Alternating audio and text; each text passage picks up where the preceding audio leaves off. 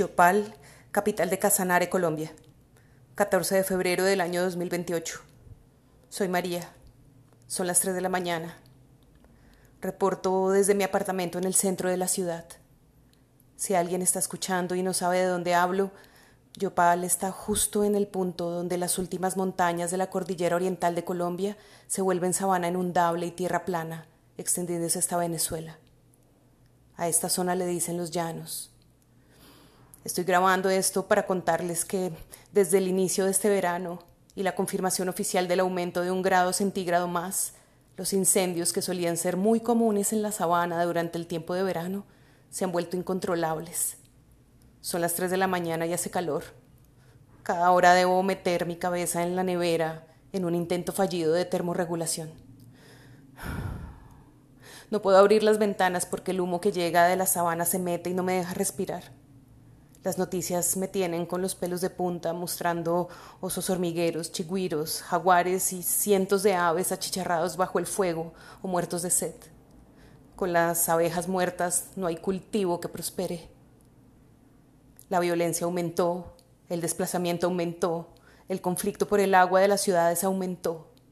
Las empresas y compañías están cerrando y vendiendo todo lo que se pueda. El gobierno no tiene la más remota idea de qué hacer. A la ciudad solo llegan campesinos angustiados y periodistas con cámaras de lentes gigantes para reportar la nueva tragedia en Colombia.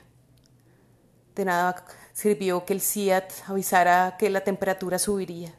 De nada sirvió la firma de los acuerdos internacionales y las rectificaciones de los tratados.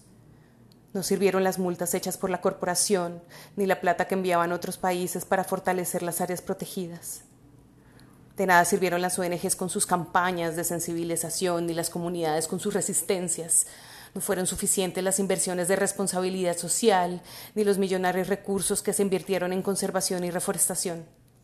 Al final, no sirvieron las cadenas de oración, los rituales de pagamento, ni los esfuerzos de los líderes ambientales, ni de los vivos ni de los muertos. Tampoco valieron las promesas de los políticos, los programas presidenciales de conservación, la venta de bonos de carbono ni los especiales de conservación de los noticieros y las revistas. De nada sirvieron los mecanismos para direccionar recursos de compensaciones ambientales e inversiones obligatorias, ni los millonarios recursos de regalías.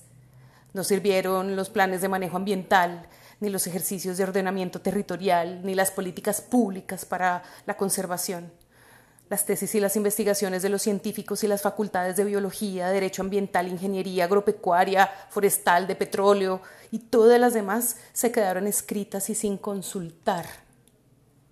Ningún esfuerzo sirvió, sin importar de dónde proviniera, y cada problema desplegó otro, que activó otro y otro y otro. Y a la final, nada sirvió no porque el cambio climático fuera imparable o porque no supiéramos de él. A la final no funcionó porque siempre pensamos que el problema estaba afuera, en el otro, en lo que está más allá de la frontera, en el cuerpo de un enorme, injusto y maquiavélico Goliat.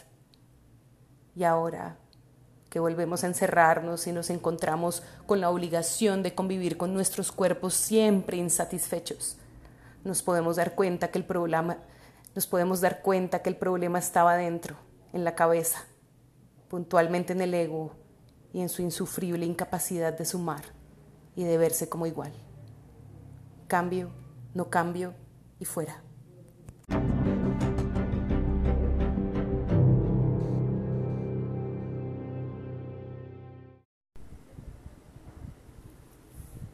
Esto es lo que nadie hizo historias ficticias sobre cambio climático y estupidez humana.